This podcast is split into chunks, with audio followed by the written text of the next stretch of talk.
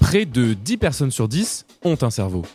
Mais combien l'utilisent À votre santé À votre santé, le mois de la santé et de la recherche médicale, en mars 2024, en Alsace.